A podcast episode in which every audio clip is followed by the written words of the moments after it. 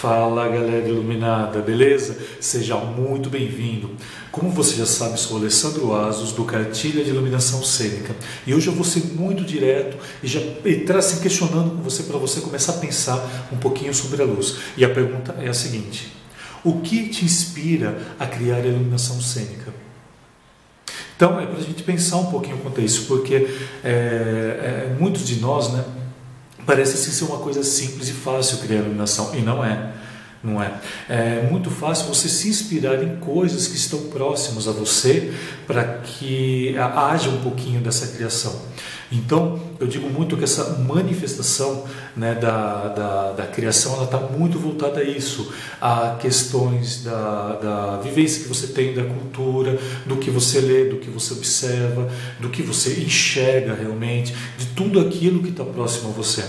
E, e, tudo isso está ligado, né? principalmente aí que questão, questão das artes. Nós que trabalhamos, né? que somos artistas e criamos, e criamos luz, é, nós assim é, é, quase que instantânea essa questão da, da inspiração.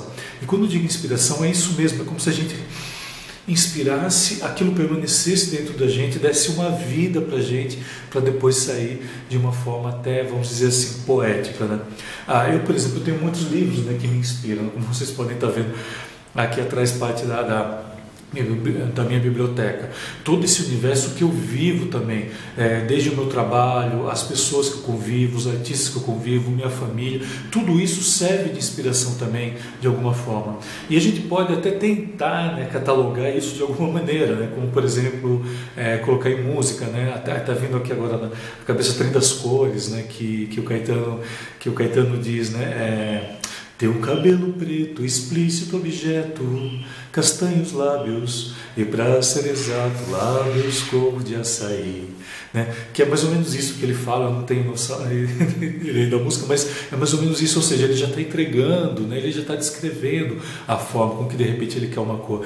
Que tudo isso pode ser usado, de repente você está ah, iluminando um show e pode estar tá sendo usado. Né? É, enfim, tem muito, né? O Djavan também, que eu digo que é um poeta das cores, que fala muito sobre as cores, inclusive diversos, é, diversas músicas ele tem, né, com nome de cor e por aí vai. Ah, eu também posso estar citando né, a questão da poesia. Eu vou, vou até pegar uma colinha que eu tenho aqui, que diz o seguinte: ah, né, tem um poema do Guimarães Rosa eu acho assim, uma belezinha, e um trechinho curto né, dele que ele fala: E um vagalume lanterneiro que riscou um psil de luz. Olha que coisa linda, né? Também já trabalhando ali a luz de uma forma mais poética, né? E grande Guimarães Rosa. Né? E tem um, um, outro trechinho dele também que ele fala: Para onde nos atrai o azul? Né? Olha que interessante também outro trecho do Guimarães Rosa, né? dentro da poesia. É, para que nós, né, eu sei que eu tenho muitos amigos ligados ao teatro e que o teatro também nos inspira muito.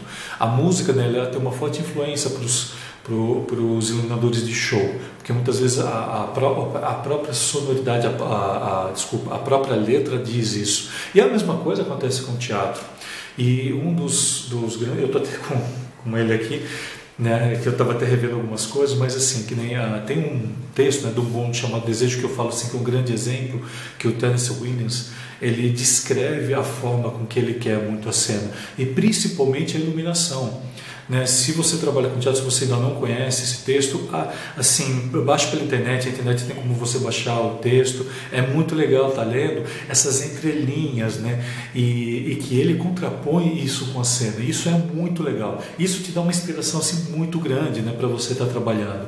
É, eu não estou falando assim que isso prende você, muito pelo contrário, isso é só uma indicação. Então está escrito lá que blank, de repente, vai em frente ao seu espelho e tampa a luz, né, para não ver suas, suas rugas, tudo. Então isso te serve de inspiração de como criar a iluminação de uma melhor maneira.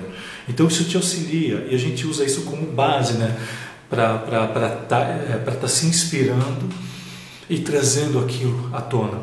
Ou uma outra coisa interessante também eu gosto sempre citar a questão das, da, das artes visuais.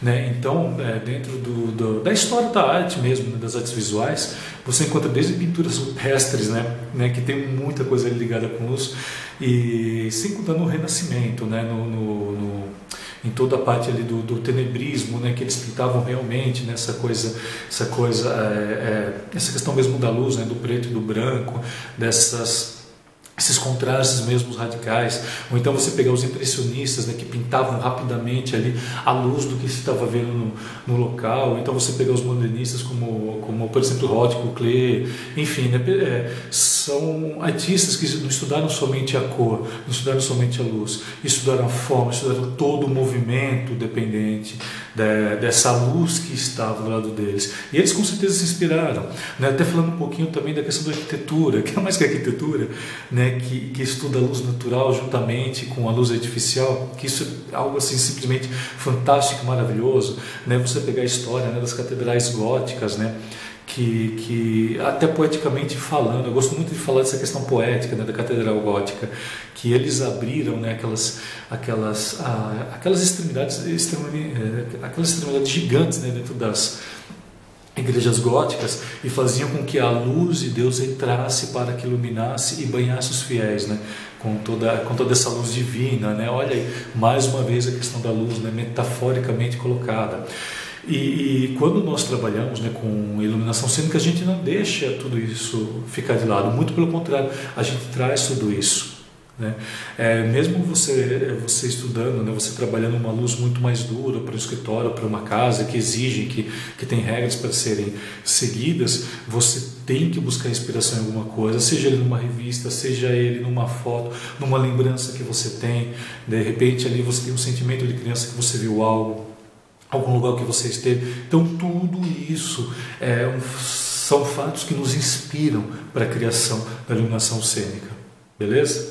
Então é esse o recado que eu gostaria de dar hoje para vocês. Agradeço muito e assim se inscreva no canal para estar recebendo toda semana essas informações. Visitem o meu site também que está com muita informação lá agora, né, para vocês se inspirarem também. Espero que ajude de alguma maneira que essa inspiração, né, para vocês estarem trazendo, né, tudo isso para a função de vocês, tudo isso para a criação de vocês. E é isso aí, galera. Então, muita luz e até a próxima. Muito obrigado.